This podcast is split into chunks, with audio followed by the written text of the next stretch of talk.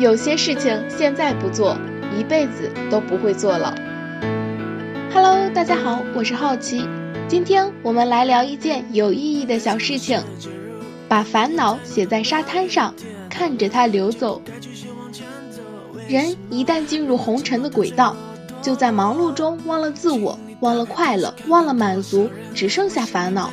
烦恼来自于对尘世这种执着的追求。其实把烦恼写在沙滩上，海水一冲就走了。有这样一个故事：有一个中年人，年轻时追求的家庭事业都有了基础，但是却觉得生命空虚，他感到彷徨无奈，情况越来越严重，只好去看医生。医生给他开了几个处方，分四贴药放在药袋里，让他去海边服药。九点整，他打开药袋，里面只写了两个字：倾听。他真的坐下来，倾听风的声音、海浪的声音，甚至还听到自己的心跳节拍和大自然的节奏合在一起的跳动。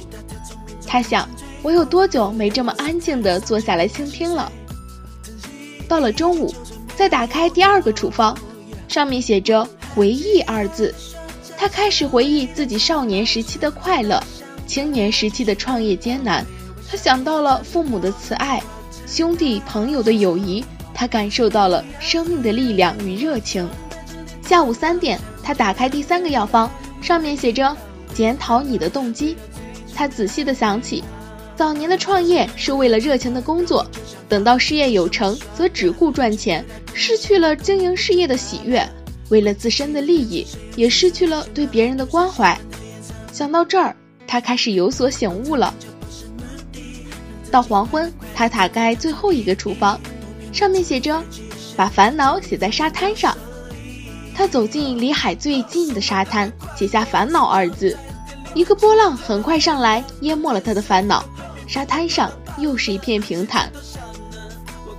当他走到回家的路上，他再度恢复了生活的活力，他的空虚无奈也治好了。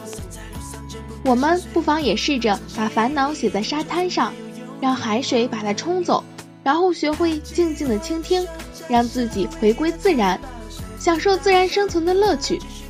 静坐海边，让涛声带领我们去回忆，去感受，感受父母家人的温馨，感受兄弟姐妹的情谊。这时你会发现，人生真正的喜悦啊，是浓浓的亲情、友情、爱情。